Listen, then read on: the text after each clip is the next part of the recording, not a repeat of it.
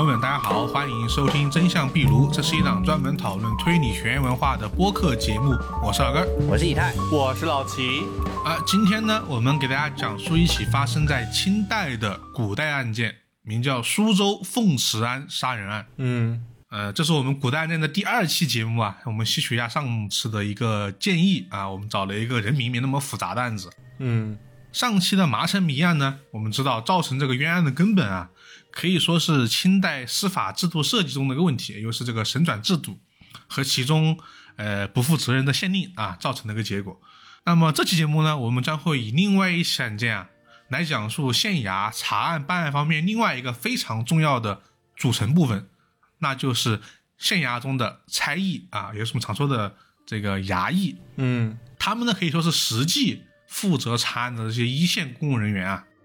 那么他们啊，在一些案件中又会起到什么样的作用呢？通过这一次案件啊，我们就能够知道了。我们正好呢，跟上一次这个限令部分啊，形成一个补充啊。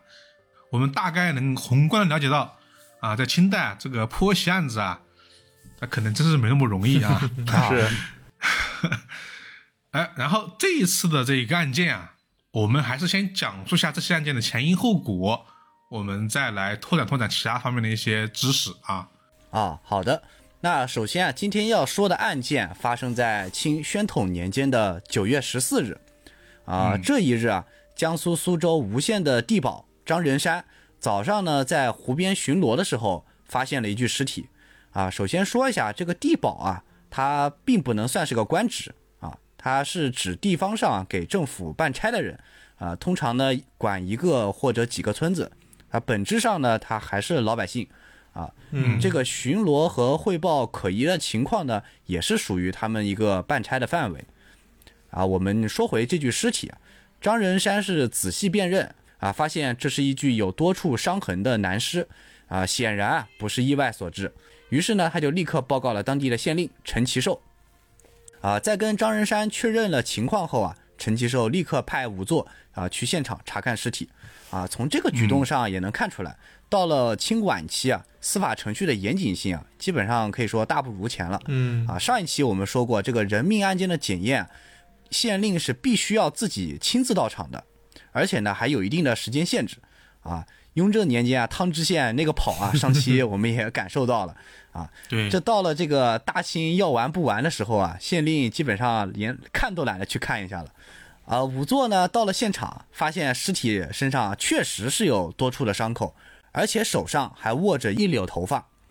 而在仵作的通详里啊，尸体旁边啊应该还有一个灯笼啊。为什么是应该呢？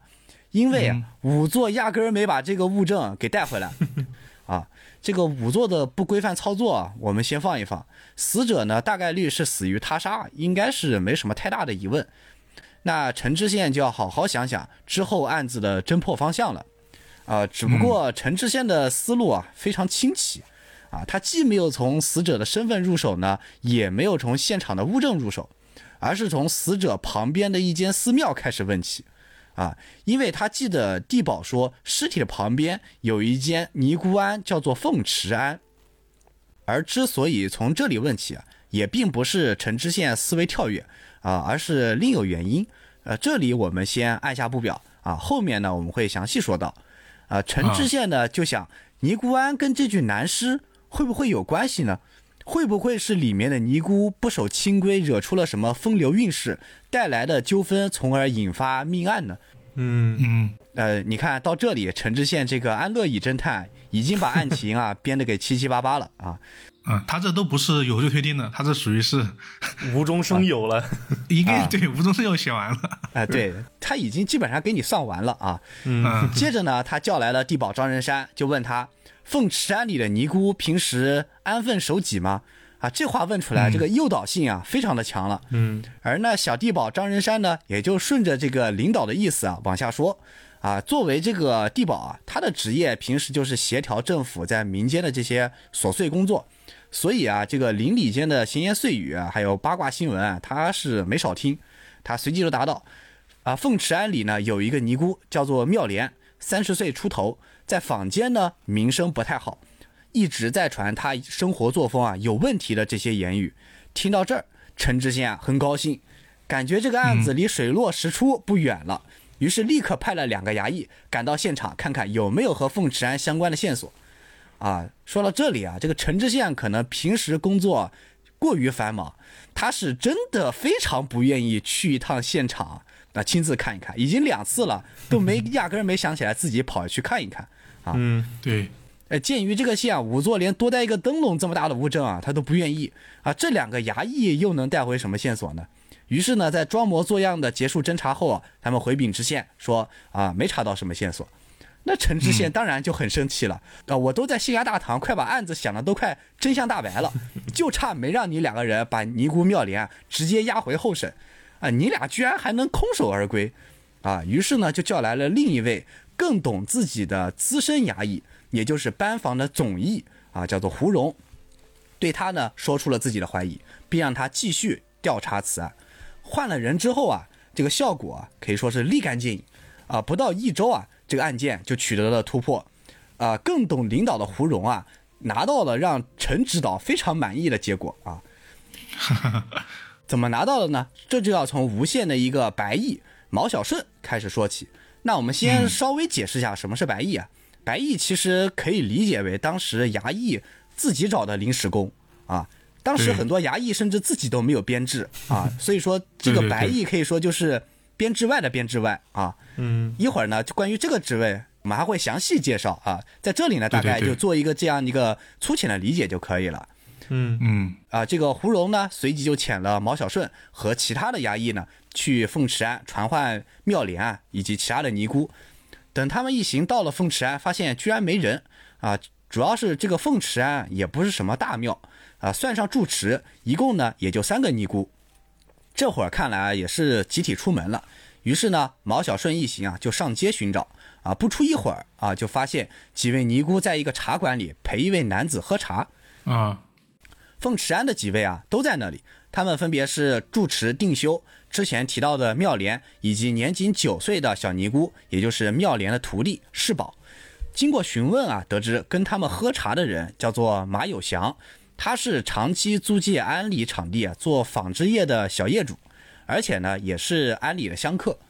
啊，两方呢可以算是一个正常的业务往来。啊，但是呢，陈知县之前不是还怀疑凤池庵的作风问题吗？啊，这光天化日，几个尼姑就陪男子喝茶，这就让毛小顺等人也开始觉得陈知县判断的应该没有错啊。当时啊，晚清时期受到社会动荡的影响，其实很多佛门清净之地啊，呃，其实也都不怎么清净啊，倒也是不怪几位衙役啊有此联想。嗯，嗯，啊，但是呢，他们如此作想呢，也不全是因为当时的风气以及敬仰能推善断的陈知县。啊，他们这些人啊是属于刚才也说到了，呃，毛小顺这些人是属于编制外的编制外，衙门是几乎不会给他们什么钱的。啊，但他们出来呢，毕竟是代表县衙做事，小权还是有一些的啊，毕竟这个大权大捞，小权小捞啊，在当时的社会环境下，还是一个普遍存在的一个励志问题。毕竟这个时候大清啊已经没几年了嘛了啊，快完了嘛！宣统元年一九零九年啊，啊，这个励志已经基本上从根儿上就已经烂掉了啊。嗯，是，毛小顺这来都来了，他不找点问题，这不是白跑一趟吗？啊，既然知道陈知县也怀疑妙莲有问题，那就干脆啊从妙莲身上把这个问题开始找起。于是呢，毛小顺就把目光放到了妙莲的徒弟世宝身上啊，这不是从小孩子身上找突破口啊，才会更容易嘛？于是呢，他就把世宝单独领到一个僻静处，问道：“那个死在你们寺庙门口的男人跟凤池庵有关，你知不知道是谁干的？”世宝呢，显然是被吓到了啊，毕竟年纪还小。结果呢，就说出了一个非常要命的回答。他说：“我不敢说。啊，那这表达的意思就比较暧昧了。嗯，但是这会儿啊，毛小顺可不管你是不敢说还是不知道，我这趟可是带着这个陈知县的任务以及自己发家致富的梦想来的啊。于是呢，他就利用威逼利诱的手段，让年幼的世宝记下了一段全新的事实啊。接着呢，毛小顺就把凤池庵的一干人等和与他们喝茶的马有祥啊，通通带回了衙门。接着就向知县大人啊禀报了自己查明的所谓真相。他说这妙莲啊果然不检点，共计有姘头啊多达五个，啊，与他们喝茶的马有祥和无名男尸啊，也是其中之一。这个无名男尸呢，也是被其他四个姘头因为争风吃醋而杀。以上的这些妙莲的徒弟施宝都可以作证。好家伙，这冤枉了疑似的尼姑不说，还又搭进去了五个所谓的这个姘头。啊，这毛小顺他这么编有什么好处呢？嗯啊，一开始我们说了，这个白毅不光干活啊，他们也是趁机捞钱的。嗯这招啊，俗称叫做“贼开花”，呃，也是当时的衙役普遍在使用的一种套路啊。没有案件发生呢，附近的人家啊以及路人必定是要揪出几个所谓有嫌疑的人啊，有一并带走。那老百姓是肯定怕自己进班房啊啊，虽然知道自己是清白的，没犯过事儿，但是往往啊还是要拿出点钱财来打点。这一个案子砸出一圈的人交钱，这个呢就叫做贼开花啊。收了钱呢，衙役自然就把这些本来就没有嫌疑的人啊就给放了，而这也就叫做除贼名啊，都是有这些啊所谓的这些魂名啊或者黑话在里面的啊。对，是规矩啊。啊，呃，毛小顺出来一趟，自然是不能空手而回啊。啊，首先这马有祥人都碰到了，那自然是不能放过啊，一并带回。嗯，另外呢，三个拼头的名额先空着，回头呢再找倒霉蛋儿来填上啊按需填空是吧？啊，对，对，毛小顺是人都没有了。啊，对，先把这个坑儿先给他挖上啊。毛小顺这趟呢，可以说是收获颇丰，陈县令啊也是喜出望外。本来人命案啊就是限期办理，这个我们上期说过，规定时间没破呢，基本上要么丢官，要么去职啊。这个案子短短一周就水落石出了啊，很是开心，大手一挥，赏了办案所有的有功衙役银洋一百。啊，不少。啊，对，接下来呢，流程啊还是要走的。于是陈县令先提审了九岁的小尼姑世宝啊，世宝是哪见过这场面？之前毛小顺还威胁过他，不，他说不按他说了啊，就在这个县衙大堂啊要被打的这个皮开肉绽。于是呢，世宝就只好把师傅妙莲不守清规、姘头争风吃醋、打死人的说法啊重复了一遍。陈县令啊很满意啊，果然自己运筹帷幄，料事如神啊。他也当时不去想这个年仅九岁的小尼姑是不是能明白自己刚刚都说了点什么啊。对啊，接着又审问了住持定修、尼姑妙莲以及这个香客马有祥这三个人啊，那对以上的事实那肯定是矢口否认啊，毕竟确实没做过啊。但是此时的陈县令啊，这个已经对于破案是急不可耐了。这时候他还能听这三个犯人强词夺理吗？要是听了他们的证词，这个案子岂不是要再回到起点，重新寻找侦查方向嗯，那多麻烦呀！啊？对，那自己这个县令能不能限期破案都不好说，都干不下去了呀！啊，于是呢，他是听也不听，就说三个人啊都是诡辩。定修呢是为了掩盖凤池庵的丑行，妙莲和马有祥就不说了。啊，这俩就是凶手。啊，就是你们的这个自我辩解，这就要开始动大刑。那听到动大刑呢，这个马有祥啊也是急忙啊就这个乱供证词，说呢是自己知道丁道士和徐阿庆。这两个人呢倒是常来凤池庵，哎，这下陈县令就更感兴趣了。这个如世宝所说，这个姘头啊总共有五人，现在还差三人，这俩人来了，这不是正好凑一桌？虽然马有祥只是说这两个人只是常来，没有说过他们跟妙莲是有奸情的，也更没有说过这两个人参与杀人。那陈县令此时啊，就是要把长安的快车啊，这个油门踩死啊！当晚就立刻传唤了丁道士和徐阿庆两个人呢，当然也是否认啊阴间杀人的这个事情。陈知县啊，这下就犯了难了。现在是只有世宝的口供，其他几个人都不认。这个你判往上一送，那州府肯定是要把他打回头的。这个打回头自己再审再递，那一拖下去，那可就没完没了了。回头再一拖很久，这个线索也没有，案情的突破也没有，那自己这个丢官去职，岂不是迫在眉睫了？嗯，哎，但是啊，接下来第五个姘头即将出现，这又给了陈知县油门踩死的理由。嗯，这就是案件的一个就是开始吧，因为后面这个过程啊，就我们先卖个关子啊，就我们中途可能给大家补充一些资料。其实刚刚以太说到了很多当时的一些情况啊，比如说，首先他为什么无论是陈县令还是这个毛小顺啊，都觉得说，呃，这个尼姑庵啊，是吧，有这种犯罪的嫌疑，啊，是其实跟清末的社会风俗啊有关系，呃因为毕竟我们说了嘛，清末嘛，这个时候，其实很多外来风俗已经进来了现代的这个社会里面了。其实传统的这种观念啊，受到了很多的冲击。社会上首先出现了很多这种引诱他人卖淫和或者与他人通奸这种这种行业出现。嗯，当时有很多这种家中卖淫啊、暗娼啊、聚众淫乱啊这种事情都经常发生。嗯，然后这种风气呢，也连带影响到了尼姑庵，导致呢尼姑庵也经常有类似的案件发生。当时的这种报纸啊，比如说《申报》啊、《名利报》啊，都有非常多的记载啊。这些记载的这些，因为是报纸嘛，所以呢都比较猎奇啊。嗯，比如说，在一九零九年的上海，有一个尼姑庵，其中就有六名女尼姑和一个男子轮流奸行，导致这个男子病毙身亡。嗯还有比如说，呃，在一九零九年，当时的福建的厦门啊，有一个尼姑庵，当时有一个尼姑啊非常有名，呃，他这个尼姑里面经常客人都是满的啊，就是嫖客都是满的，因为呢有伤风化，所以被禁止了。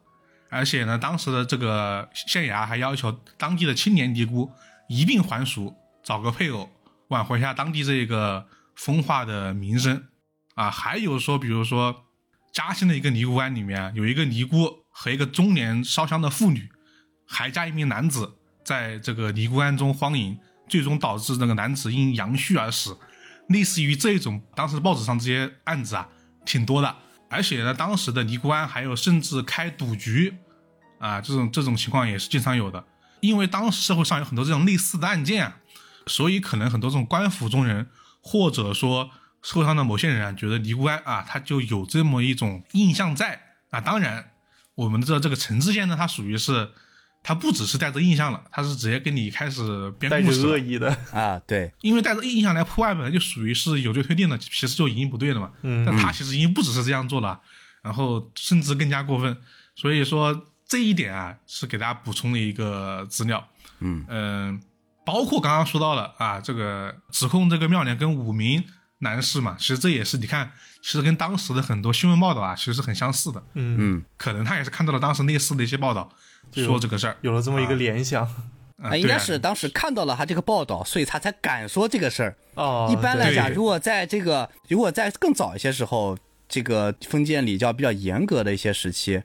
他敢爆出五个人，在当地这个这个事情得是多大呀？啊！但是呢，在这个时期呢，他就敢这么说，因为这些奇葩事情发生的很多很多了，已经。对，已经不算罕稀有了。嗯，对，给了一个大家能够认可的动机嘛，嗯属于是。主要还是因为当时的一些社会思潮的变动，以及社会的动荡，啊、以及剧剧烈的这种变化，就产生了这个很大的影响。嗯，对，然后我们就补充这么一个背景啊，但这个背景，我们大家可以继续听一下这个案件后续的一个发展啊。嗯好，那刚才以太不是提到吗？就是，呃，陈知县因为听信他手下造的那么一个谣，坚信妙莲是有五个姘头的嘛，现在一挂了一个，抓了三个，那么还差一个名额啊。虽然我们都已经知道，就是陈知县他的办案的方式还有方向都是非常的不靠谱的，但是呢，你嫌疑人少了一个，这个案子还是不好就这么结束。如果这个案子僵持下去，就指不定又有翻了那么一天。那陈知县肯定也不愿意接受这个结果嘛。但是呢，就在这个时候，有个人给陈知县送呃送来了一个大礼包啊，为这个案子踩了一脚，下破了油门，至此本案彻底一发不可收拾。这个送上来的人呢，叫做王叶青，他呢就是陈知县认为的第五个姘头中的最后一名。他和本案的关系可以说是这几个所谓的姘头里面最小的，因为他甚至都不是本地人。他呢，只不过是从隔壁常熟，就是苏州旁边的一个呃市来苏州探亲的一个路人甲。啊，而他之所以会被陈知县抓住，纯粹就是因为闲的。因为呢，他在来到苏州以后，听说这个凤池庵这里发生了一起命案，他就抱着吃瓜群众的心态想去看个热闹。结果呢，刚打开寺庙门，就被藏在里面的地保抓了个正着。这个地保之所以会出现在尼姑庵里面，原因其实我们也都非常耳熟能详，就是他认为本案的凶手也许会因为恐惧或者怀疑，再次前往案发现场来打探一个情况。那我就在这里守株待兔，也许就能发现那个凶手的踪迹呢。结果这个倒霉的王叶青就这么一头给扎了进去。啊，虽然说他抓的人是错的，但他这个想法，感觉比陈县令呢还是靠谱一点的。还是靠谱一点还是有点对点道理的稍微有一点这个犯罪心理学的感觉在里边了啊。嗯，是虽然王爷清在被捕以后就一直坚称自己是无罪的，只自己只不过是一个过路的吃瓜群众，但是呢，现在陈县令也是非常的固执，或者说他根本就不想让这个案子继续僵持下去，他就认为这个犯人只不过是在死鸭子嘴硬，打一顿就好了。而且这个时候，陈知县还发现，在这个王爷清的头上靠近发际线的地方有一处伤疤，而在这个伤疤旁边的头皮上缺了一绺头发。大家还记不记得刚才说过，就是呃，地保在死者的身上发现死者的手上拿着一绺头发，你看这不就刚好形成闭环了吗？啊，这也太巧了啊！对，非常的巧合。就是这个天生的倒霉蛋儿，这是个对，呃，所以在此时的陈知县看来，现在人证有了，物证有了，都凑齐了，那我们接着就是提审犯人嘛。这第二次的审问是相对来说非常顺利的，因为不论是妙莲还是那几个姘头，都说出了陈知县想要听到的答案。于是呢，陈知县就准备将本案结案上报了，让他以为的那个真相大白于天下。其实这里不论是妙莲还是另外四个男的，之所以会坦白罪行，其实原因很简单，就是因为他们真的是有点撑不住了。这个案子每僵持一天，他们就要多受一天的刑。你像这白天小皮鞭，晚上老虎钳的，再加上牢里那个环境确实是非常恶劣的，他们会选择认罪，其实也是可以理解的，就是招不住大刑嘛，这样在古代的案件里面就真的扛不住了。嗯，也不是古代吧，在在世界各各地的案件里面算挺多的这种情况了。对，虽然他们都认了罪，但是呢，他们毕竟啊，我们知道他们毕竟不是真的罪犯嘛。对于这个案案子的情况，他们也是一点都不知道。所以呢，不论陈知县问什么，他们的回答都是很简单，就是啊，对对对，你是不是和其他人通奸杀人啊？对对对，人是不是九月初九那天杀的？对对对，死者叫什么名字啊？对对对。就这么着，陈知县编写了一份关于本案的结案报告啊，交给了上头的按察使。按察使呢，就是主管政法这么一个工作的一个副省长，是相对来说是一个更加专业的人士，就是负责政法这方面的工作的。对，就上期我们说到了嘛，上期唯二两个比较给力的那个官员，几个就是按察使司的人啊。对，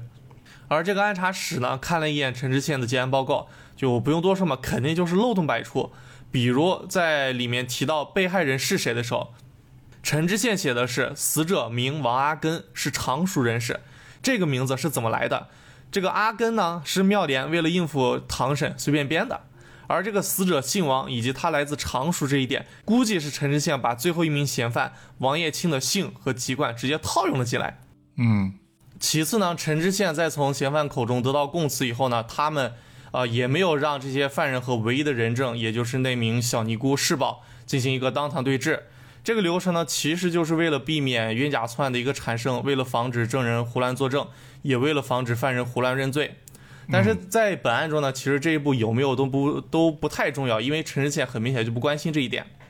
总而言之呢，你结案报告写成这个样子，漏洞百出的样子，再加上这还是一起命案，所以说按查室这边是肯定不能通过的。按照正常流程来说，这个报告是要被打回去让知县重审的。但是呢，这个时候几名犯人其实已经已被押解到了县的上一级，也就是苏州府上。所以这个时候呢，就由苏州府的知府何知府来替陈知县审问一下这几个犯人。结果呢，这个时候本来就是被屈打成招的这几个人，也是逮住了机会，就开始把自己肚子里的苦水大倒特倒，说自己是冤枉的，说自己是就原本是想凑个热闹，结果啊就被无良的知县给逮到了牢里。妙莲这帮人呢，其实也算是运气好，就是这名何知府还是一个稍微负点责任的官员。呃，他并没有因为这些人说的呃和证词上的不一样就二次屈打成招，而是呢叫来了世宝来进行一个流程上的当堂对质。结果发现呢，世宝的证词可以说是前言不搭后语。这个时候呢，何知府也算是明白了，就肯定是有人教唆世宝这么说的。没过多久呢，毛小顺教唆威胁世宝的事情，这件事儿就暴露了。按照规定，这个案子就应该被发回重审。嗯，这个就跟我们上次说的审转制度是一脉相承的。对就是你没通过就打回去重审。对，呃，不得不说妙莲他们他们的运气啊是真的好啊。首先，我们上期案子里面就发现这个官官相护的这个情况啊就已经存在了啊。那个时候还是清中期，现在都已经清晚期了啊，这个励志都已经变成那个鬼样子了，还能碰到啊，这个一个是运一个负责任的知府，对一个负责任知府，还有一个负责任的暗查史司的这个呃聂台吧，呃，这真的是很运气很好了啊。嗯，对，好，那我们说回来啊，陈知县呢，在发现自己的结案报告被打回来以后呢，也并没有觉得是自己的破案方向出了问题。一来呢，可能是他真的就从内心里觉得自己的方向是没有出错的；二来呢，就是他觉得如果他改了破案方向，那不就显得他之前是犯了错误的吗？所以呢，陈知县就决定一条道走到黑。嗯，这次的审讯是老尼姑定修先扛不住了，啊，透露了一些陈知县想要补充的一些细节，说死者叫王阿根，是常熟人士，家里是开典当行的，就是说在本案原有的基础进一步的完善了一些细节，呃，说了一些这样的情况。其实按照正常的情况继续下去呢，这几个人估计就要在反复的逼供以及案件打回重审中度过了。但是就在这个时候，转机出现了。第一个转机是陈知县卸任了，就他走人了，啊，换了个新的知县上来。呃，第二个转机就是在新知县上任的同时，清朝进行了一系列的法律改革，从1911年公布的《大清现行刑律过渡法典》到1913年的《大清新刑律正式法典》。啊，这是中国历史上第一部严格意义上的刑法典，而这个法典的背后其实还是挺有意思的，就是对内有辛亥革命的影响，对外呢也有西方列强的那么一个压迫。而具体到本案中呢，就是刑律中有关司法体系的变更中有提到，在地方设立独立的审判机构，而在县级设立初级审判厅，在市级设立地方审判厅，而在省级呢设立高级审判厅，由专门的机构来负责办案。就避免了以往像陈知县会出现的这种摆烂情况。由于这个案子还是比较重大的，所以说就直接由省级的高级审判厅负责查办这起案件。他们呢一边派人抓捕毛小顺，另一边呢也探访了常熟，寻找到底有没有一个叫做王阿根的人失踪。结果发现就是根本就没有这么一个人。一个案子查到现在，犯人都抓了五个，结果连死者是谁都没有搞清楚。除此之外呢，本案唯一的那个物证，也就是死者手里握着的那一绺头发，这次办案官员也是仔细的比对过，就是发现这绺头发既不属于王阿根，也不属于其他四人中的任何一个人。白衣毛小顺眼见事情是越闹越大，终于是绷不住了，坦白是自己教唆世宝做伪证的这么一个事实。至此，因为本案而冤枉的那几个人才算是沉冤得雪。但是呢，这个案子虽然告一段落，但是呢，所有被迫牵扯进这个案子的人可以说是个个身心俱疲，有苦说不出。老尼姑定修呢，因为凤池庵被充公，回不去寺庙，所以说就只能带着自己存的钱居家修行。妙莲呢，因为未满四十岁就收徒弟，所以说被处以了五等罚，也就是打小板子，并且被勒令还俗。世宝呢，因为年纪小又不是杀人罪，所以就没有被受到处罚，但是呢，也被要求还俗，长大了以后嫁人。而被冤枉成姘头的那几个人，平白无故遭遇了牢狱之灾，精神和物质上都受到了损失不说。第一个被抓进去的马有香，因为严刑逼供，再加上居住环境恶劣，所以说在本案第一次被发回重审的路上就病死了。而本案中的那个死者，那个被叫做王阿根的不知名人士，到最后其实抓他的凶手也没抓到。虽然造成这一切冤案的几个罪魁祸首都受到了应有的惩罚，但是本案说到底也不能称得上是。真正的真相大白，哎，只能说，呃，大清要完啊！大清要完倒是其次了，只是这个案子来说，他只是帮这些人洗脱了嫌疑，对，但其实案件本身来说，其实是一个悬案了，对，没有对破案，不知道到底是一个什么情况了。应该说，本来有望可以查清的案件啊，已经变对完全变成了悬案，甚至呢，每个参与这个案件的人都没有得到一个好结果啊，包括到最后连大清都没有了啊。毕竟我们也看一下时间线啊，也知道这个离一九一二年也不远了啊。嗯，好，那这个案子的前因后果啊，我本就说完了。大家听完之后可以发现，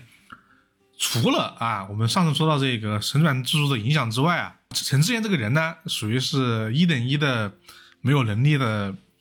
县令啊，嗯导致这个案件首先在方向上就很不对啊，越走越歪。其次呢，其中的一个重要的啊，让这个案情再一次加速，甚至有了一个更加清晰的故事啊，是这个白毅毛小顺这么一个人。我们也说了嘛，这一期的我们另外一个点其实说的是衙门里的这些差役嘛，这些衙役嘛。嗯啊，他们其实对案件的影响是很大。你你可以看到啊，我们刚刚说的什么贼开花，你看办案还要拿钱啊，然后呢随便这个胡诌案件都是他们这个作为。嗯但这个案件其实是一个非常值得研究的一门大学问，就跟那我们上次的神转制度一样，也是有历史原因的啊。就我们现在看来非常离谱，但是在当时来说，其实是一个呃自然发展的过程吧。这部分的资料来自于一本书啊，是一个美国人写的，呃，他叫白德瑞啊。这本书的名字叫《爪牙：清代衙役的书吏和差役》。呃，这本书里面就说到了我们刚刚提到的所谓的白役毛小顺为什么能做这样的事，以及啊这样的事为什么没人管的一个原因。首先，刚刚以太说到了嘛，白役呢，他其实算是临时工的临时工嘛，嗯嗯，呃，其实因为在清代的这些衙役里面啊，呃，它首先分什么这个礼房、公房、刑房，就跟我们现在的各种政府部门的呃各个公安局啊、人保局这样一样。啊，然后呢，每个房呢还分班房，比如说那种快班、照班、补班，这都是有单独分类的。刚刚说这个，我们陈县令的这个最知道自己心意的人，其实是一个班房里面的总役啊。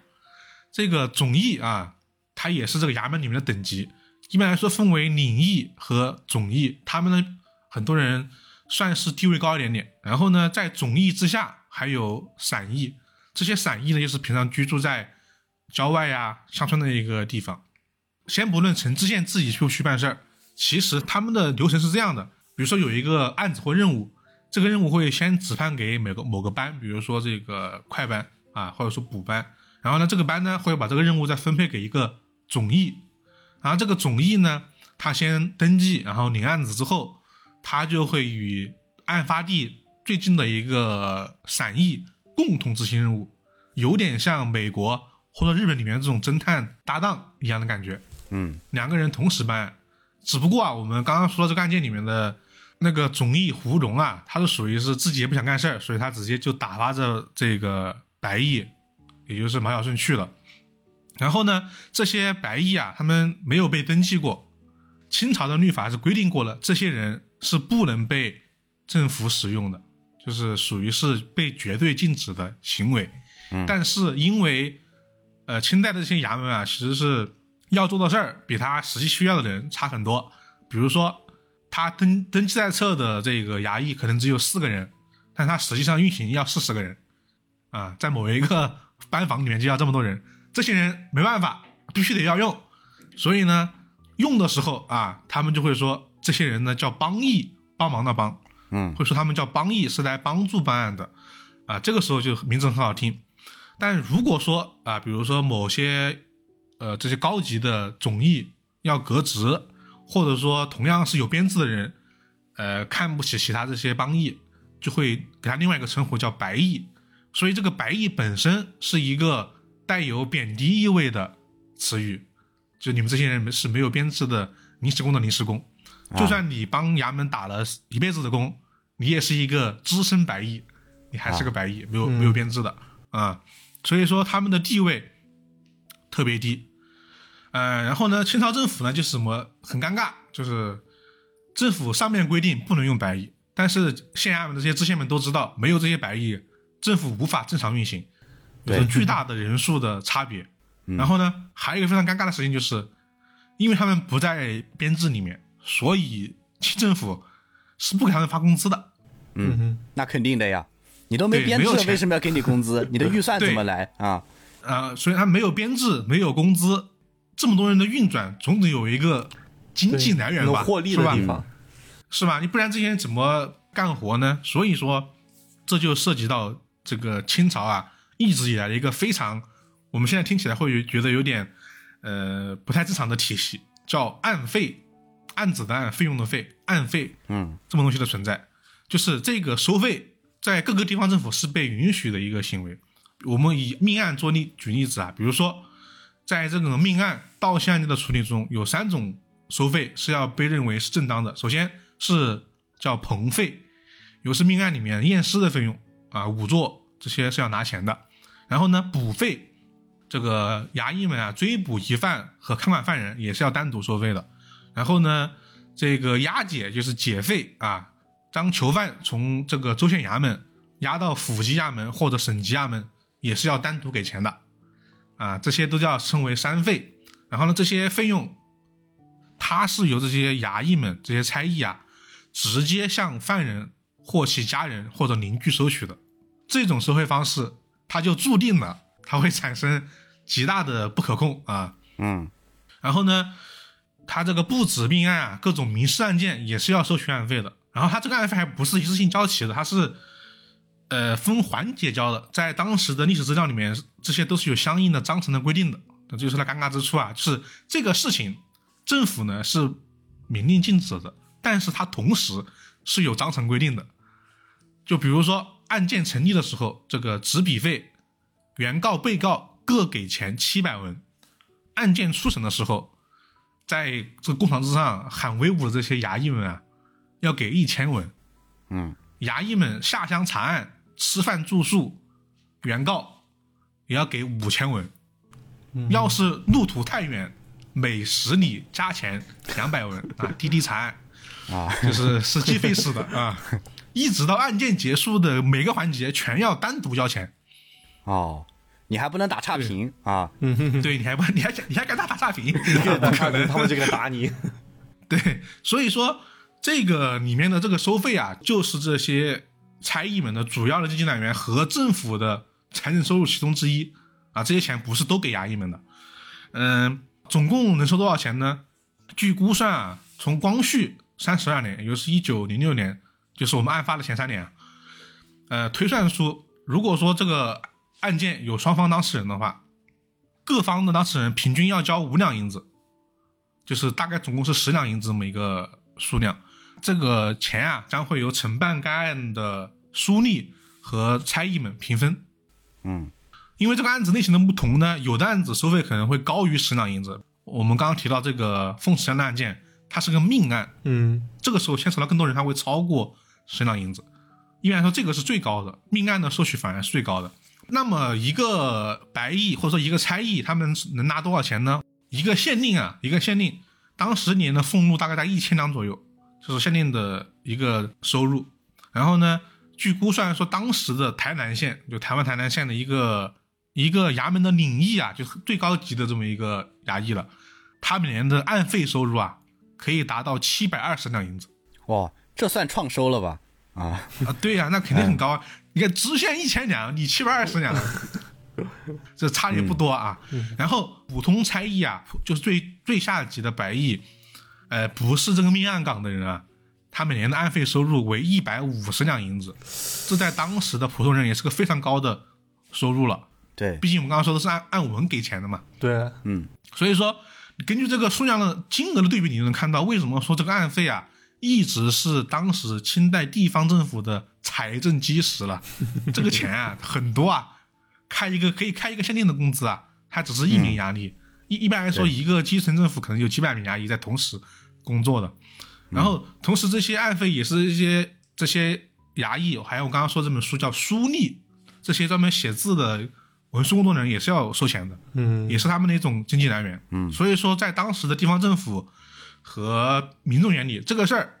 它并不是一种我们现在看来是一种腐败现象，它就是一个县衙的运转机制之一，对。啊，它需要有这么多钱啊，需要有这么多钱。然后呢，但是啊，需要归需要，但是你具体执行过程中还是有比较严重的贪腐现象嘛。嗯。因为首先虽然有章程的规定，但这个事儿这个钱收起来是衙役们向这个这个报案人员直接收取的，对，他会有天生的权利滥用嗯。啊，这还属于是不按规矩收钱嘛。还有更加上进良心的做法，那就是我们刚刚说了，因为是按环节收钱的，而且呢，这个东西它没有上限啊，嗯，这个事情就会导致一个很恐怖的结局，就是你环节越多就越越多钱，对，而且案子越多，我也越多钱。嗯，而嫌疑人越多我越多钱，对，所以当时的一些差役们就会将一些老百姓啊，就不懂这个环节的人，把一些非常小的事情故意就是说来上公堂，这一上公堂啊，就开始按环节收费了，嗯，而且呢，嗯，不结束那肯定是不行的。对，钱要一直收下去。对，这些老百姓会发现，哎，案子案子打着打着，我一分钱没有了，倾家荡产，嗯这种情况非常多。然后就是刚刚以前提到的贼开花，也是当时的这个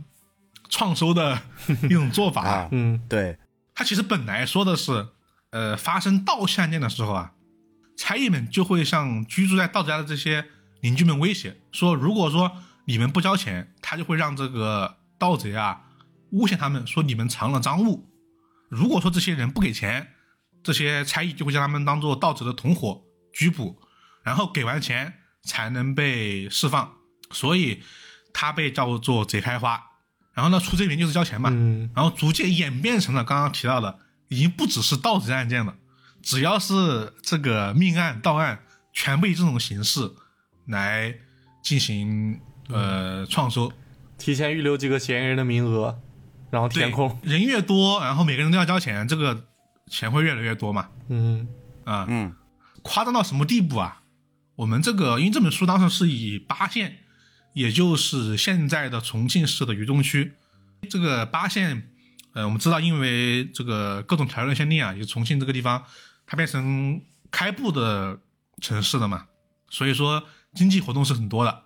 是沿、嗯是个沿江城市嘛，所以经济活动多，这个案件也多嘛，嗯、所以一年啊，可能纸面上的上报的案件有五百起。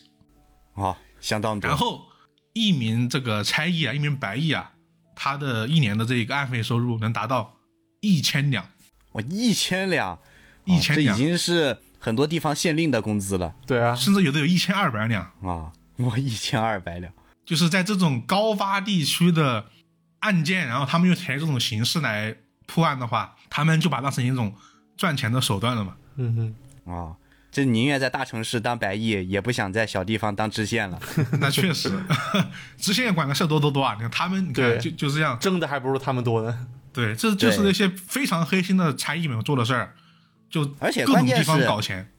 啊、而且关键是县令这个岗位是流水的，嗯，他是有升迁、有调动，有可能丢官，有可能去职的。对但是这帮白役还有这帮帮役，他们是不登记在册的，他们的所有这个活动以及跟这个官府的这个帮助、跟县衙的这些帮助是约定俗成的，嗯。而且关键是他们是很有可能会在当地拉帮结派的，因为你在管理的时候，这些衙役他都是本地人呀。对。啊县令他不是本地人，他都是调来的、升来的，他未来有可能升到别的地方去，调到别的地方去当官，或者是升上去的。他们不会在这里一辈子当县令的，但是这帮衙役是一辈子要吃在这里、住在这里的啊，这是一件很恐怖的事情。对对他们其实这个地方最基础的一个呃执行人员了，对他们地位很低，但是功能很重要，对就是对没这批人不行。对，挣的钱很多。就是你一个县令来，就算你是个清官，你是个大清官，嗯，你看不惯这帮人，但是呢，你不用这帮人帮你干事儿，你一个人怎么运作一个这个县衙的所有事务？对，对这个衙门事务太多了，他有七个房啊，除了跟中央部门对应的有六个部门，它还有关于这个盐，它有盐班，还有仓班啊，对这样一些其他的一些部门，它甚至比中央的这个 部门还要多。对啊，这么庞大的一些事务，他一个人是不可能处理得来的。而且他刚上任，他不了解当地情况，不认识当地的人，甚至什么乡绅啊、土地他都不熟悉。你不依靠这帮人，你根本没法干活。嗯，相当于大家可以理解，就是我们现在这么多一个一个这个地方政府的一个现在公务员儿，然后就是全在集中在一个衙衙门里面，然后还被削减了，就是大家可以脑补一下就能知道，没有这些人是不可能的啊，反正就得让这些人干活。嗯，所以他们就是很头疼啊。很多时候在县衙里面，这些知县们受理的案件，就是针对这些衙役们的控告，就是这些衙役们勒索、敲诈，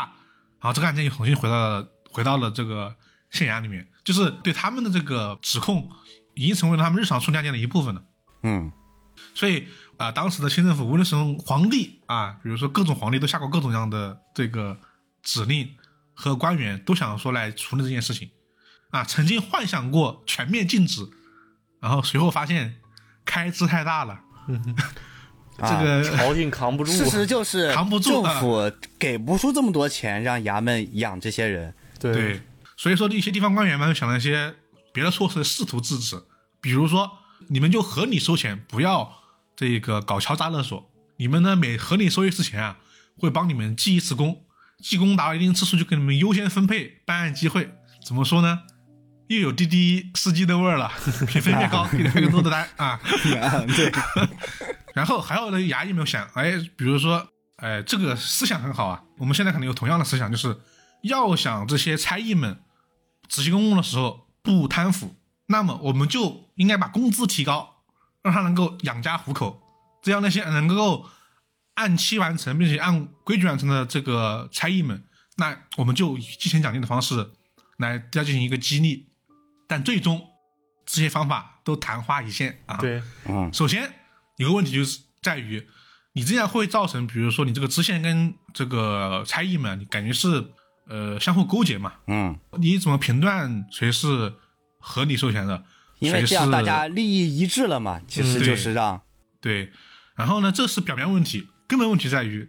没有哪个地方政府和县知县能够给这个钱，就是啊对奖金，包括办案机会也要给钱嘛，这个钱谁给呢？还是没地方给，嗯所以最终来说，这个事情啊，尝试过、改变过，没有什么用啊。最后就是说，哎，这个做法由来已久啊，我们呢也改不了，就这样吧。很多县令都得发出这样的感叹。对，而且还还有一个这个清朝一个很严重的问题，就是自乾隆、嘉庆以来，官员自身这个政府的吏治结构本身的这个贪腐问题就已经非常严重了。对，这个在行政组织中间贪腐浪费的这些钱，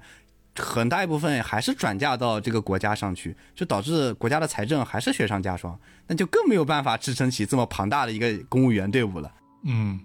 只能说看到这儿你会发现，呃，这个案费的这个整个系统的由来啊，你大家可以知道，但是你会发现在当时的新政府的这个，至少在他们这个思想体系下，他们已经无力改变了。嗯所以说就会造成这种局面，就是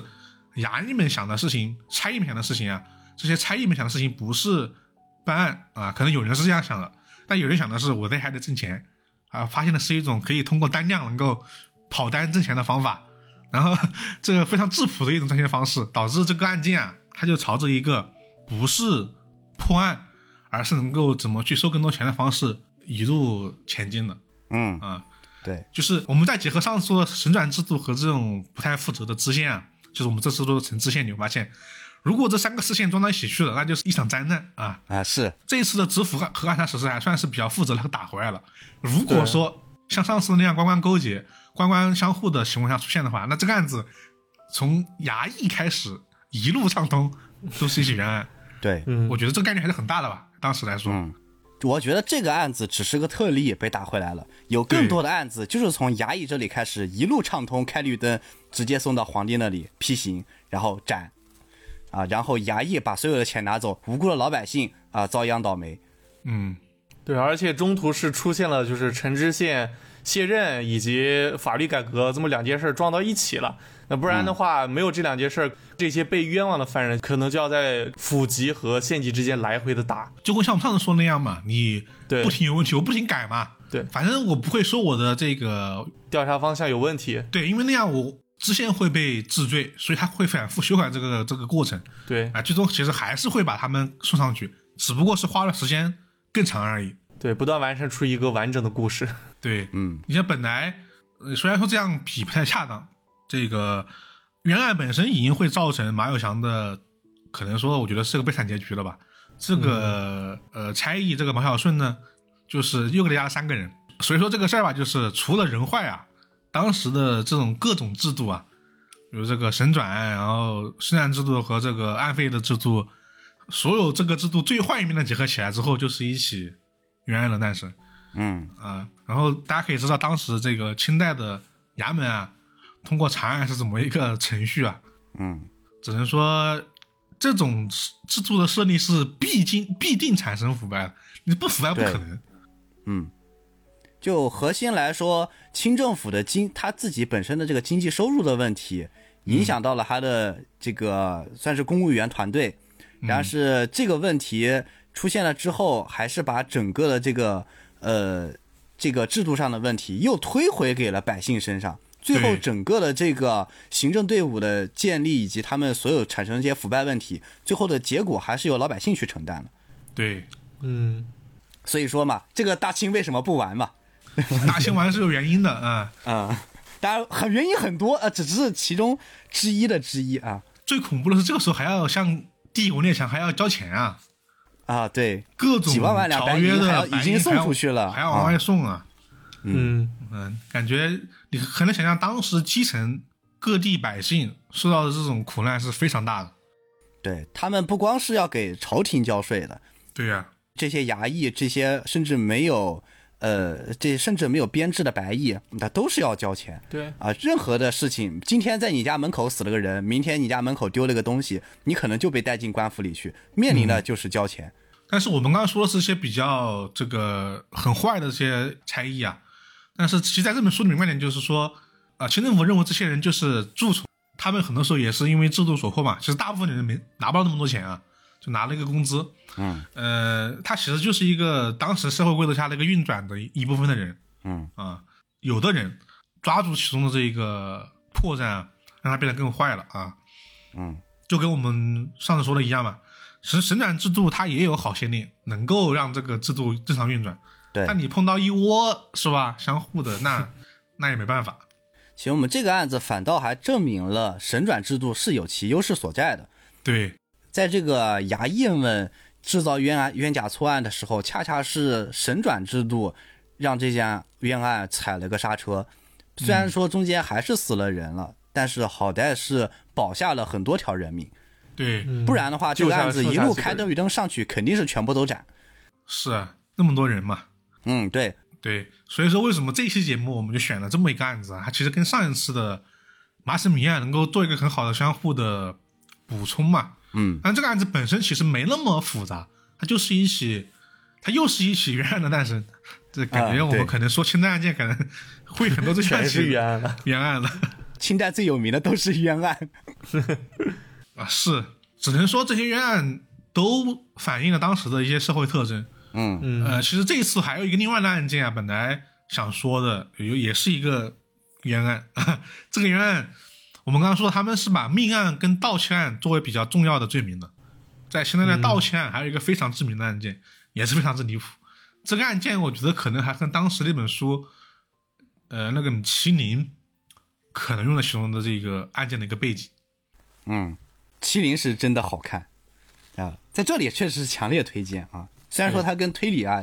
带一点悬疑，还跟推理是没什么关系的，但是确实强烈推荐。啊，那我们下次可能会说到吧，因为我觉得下一次可能还是清代的案件。呃，我包括之前也有那个听众朋友们在在评论区说，清代案件啊是个显学啊，因为它的资料很多啊，哦，对，确实也有很多这个教授啊，呃，博士们啊，就是写了很多资料。这一次我们得感谢三位老师跟他们的资料吧。第一个是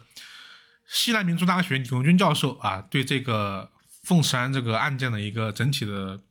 讲述。其次呢是这个艾金老师的博士论文，叫《清末民初女性犯罪研究》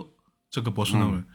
这篇论文我也是看了的，真的是相当的扎实。对，这个它就涉及到了很多女性犯罪的一个资料啊、嗯那个里面还有很多资料，我们可能会找个机会再说一说的。嗯然后最后一个就是来自于美国历史学家白德瑞的他的这本书叫《爪牙：清代衙役的书吏和差役》，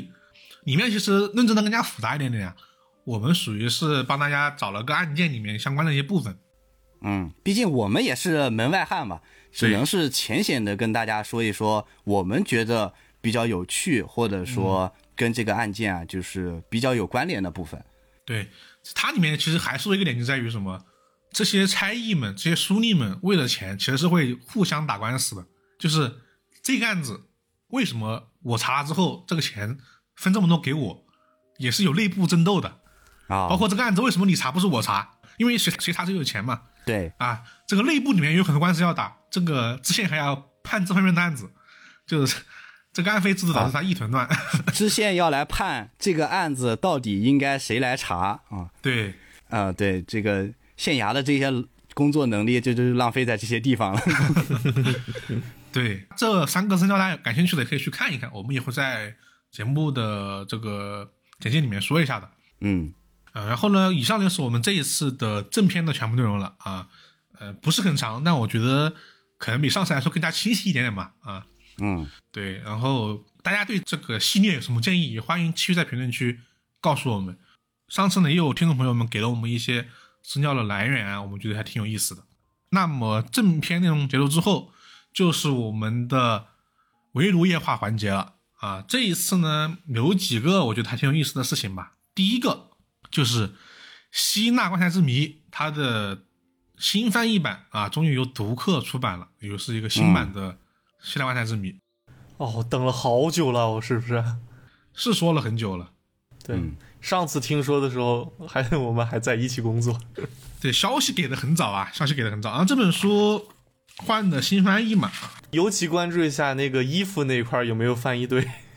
衣服的翻译我还没看，啊因为有我也是才收到这个这本书。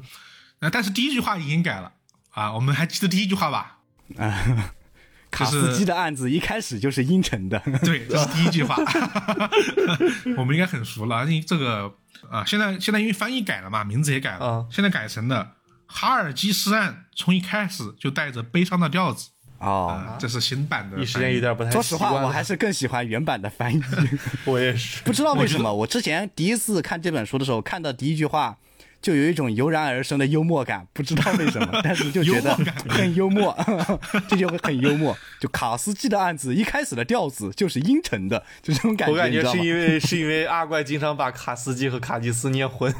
所以幽默感就来了，我觉得还因为他这个腔调有点有点译制片的腔调，就有点翻译腔是吧有？没有那种译制片的感觉？有没有感觉？哦哎，对对对，就片那种有点硬。硬的又有点稍微有点尬，然后就是那种幽默的那种效果就出来了。对，原有的翻译，说实话，很多地方读起来都有点呃，有点年代感，有点硬啊。嗯，对，所以说还是很欢迎有一个新版本的翻译的。对就原版的那个是是真的有点难啃。我还是准备看看它后面有没有一些一些之前那个版本里面一些不太能够读懂的部分，能够有没有说的更清楚？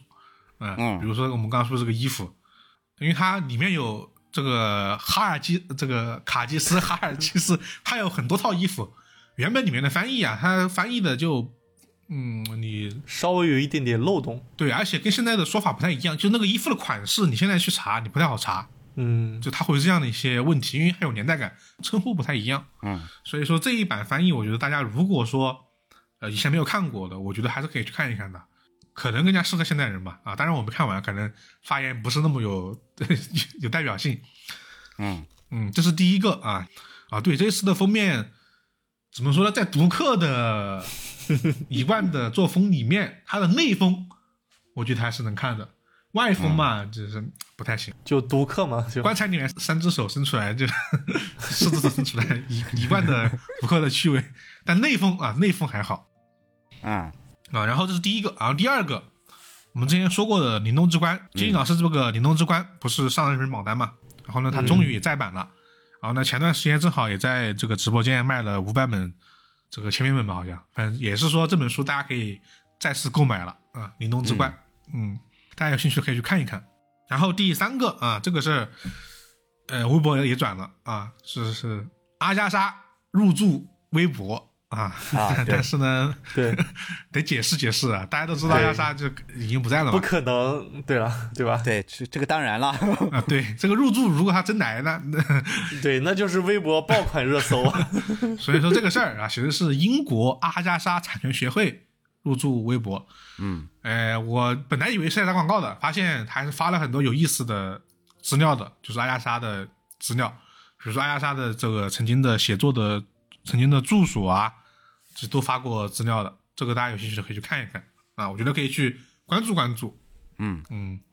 然后第四个这个不保真啊，但是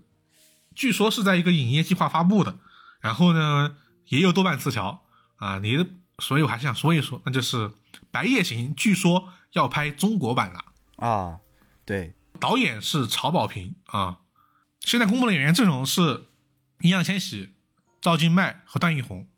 嗯哦，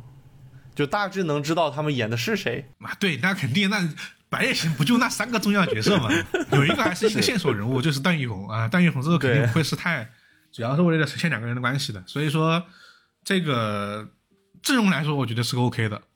啊。因为曹保平，我觉得拍拍纪录片啊，当时拍这个，但是之前那个《烈日灼心》，我觉得是有目共睹的好看啊。嗯，对是很好的对对一个电影三部影帝，什么概念？对啊，对，这我觉得他拍出来的片还是没问题的。然后《白夜行》吧，它正好又是一个不是那么推理的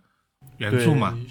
对悬疑算是悬疑吧。现在核心还是在人物塑造上。呃，我觉得这个应该《白夜行》应该是在中国卖最好的多元归物的小说吧，跟《解忧杂货店》该可能这两个不还真不一定，因为《解忧杂货店》卖的可能也挺多的，嗯，嫌疑人 X 现身呢，也多，但可能比这个稍微少那么一点点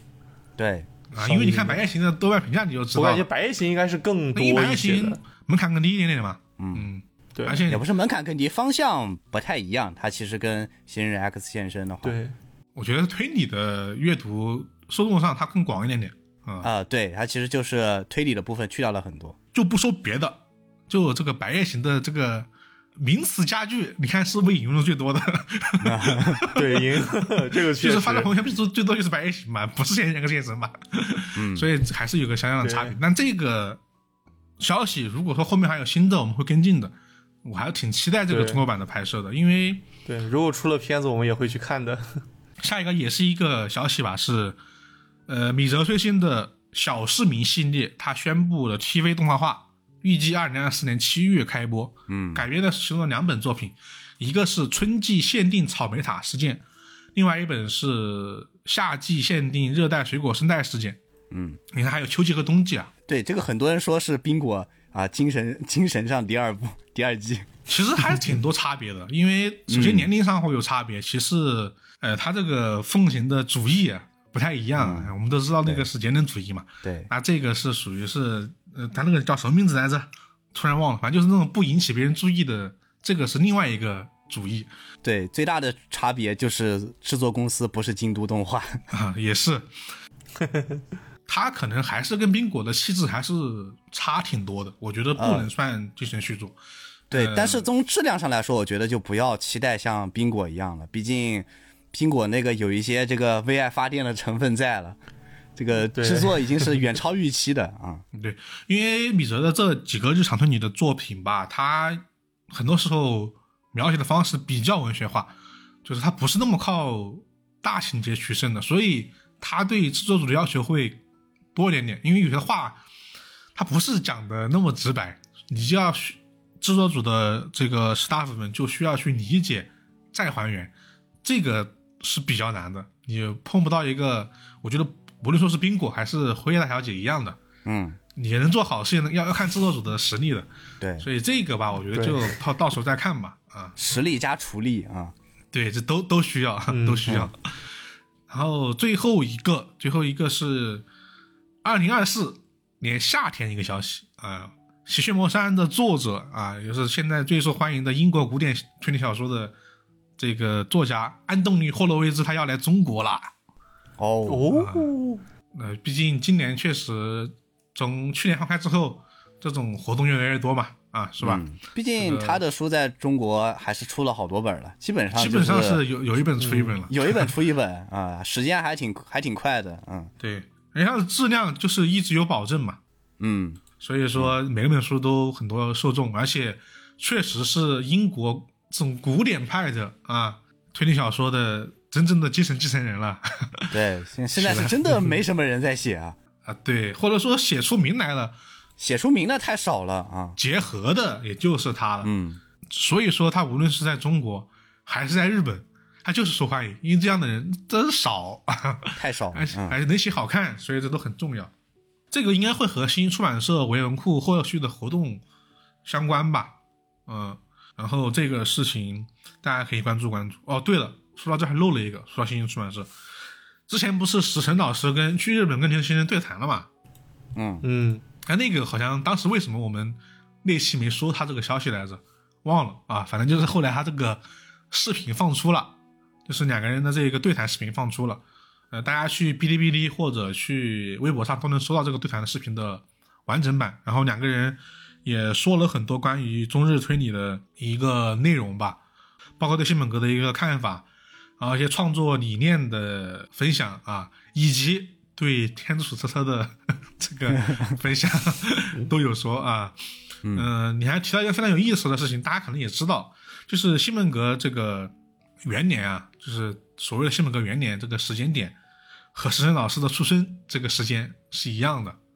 啊，就西门格有多少年，实际上是有多大啊？所以说，在当时这个对谈现场呢，两个人也说这个事情了。呃，林行老师非常感慨啊，因为他已经是一个年纪大这么大的人了嘛，就觉得哇，就是西本格元年的这个出生的人，现在成为了作者，然后来从中国到日本来跟自己对谈推理。他觉得这个这一刻啊，我也觉得推理能够是跨越国界跟文化的一种交流啊，升华，嗯我觉得升华了啊。是升华了，时代很感慨啊、这么恰好的一个时间点啊，所以说大家，嗯我觉得还是很有必要去看一看的，因为我发现很多人可能没有注意到这一个消息。我自己当时也是默默看完了，好像忘了为什么没有发微博了，可能当时想的是留到节目里面说吧，然后节目里面也忘了，导致都没说。好，然后呢，这个我觉得还是很有必要去看的啊。越说越多，又想起一个，这个紫禁城老师啊，一八一八，紫禁城老师，啊，他的新书《长夜难明》双星已经出版了，现在已经能买到了，已经开始的各大的签售活动了啊。嗯，对，这我就直接开始等待电视剧了，啊、不说什么，对，这个我觉得版权应该是秒卖吧啊，嗯，前面的都那么成功，嗯，然后关键是我很想看看，就是这个呃老师到底是怎么把这些诈骗呐、这个他推销诈骗的，对他说过了，他要把这些东西通通写进书里，他他已经写了，他说了，啊，对他已经写进书里了，我就好很期待了奇他怎么。呈现的，啊怨念很深的。不要不要惹自换你己作家、啊，你也会怨念很深的。那好，那以上就是我们本期真相必读的全部内容了。我是老根儿，我是以太，我是老齐，我们下期节目再见，拜拜。拜拜。拜拜。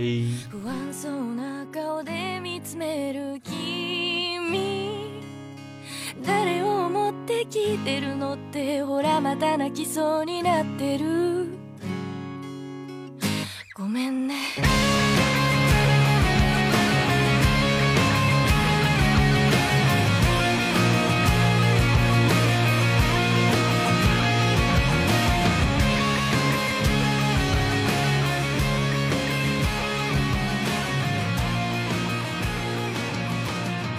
在节目音乐的最后，感谢以下这些给我们赞赏的听众朋友们：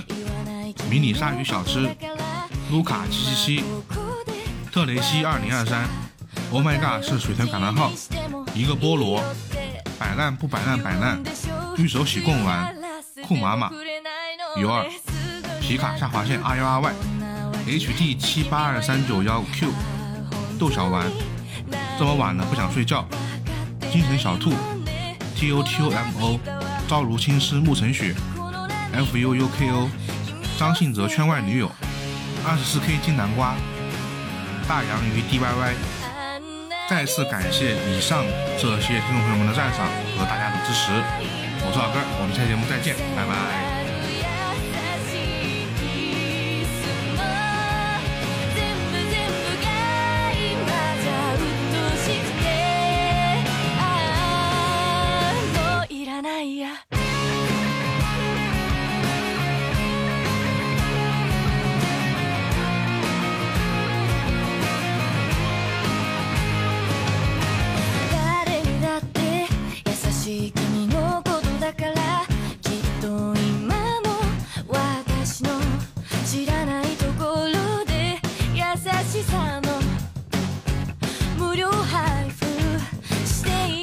でしょなんでそんなに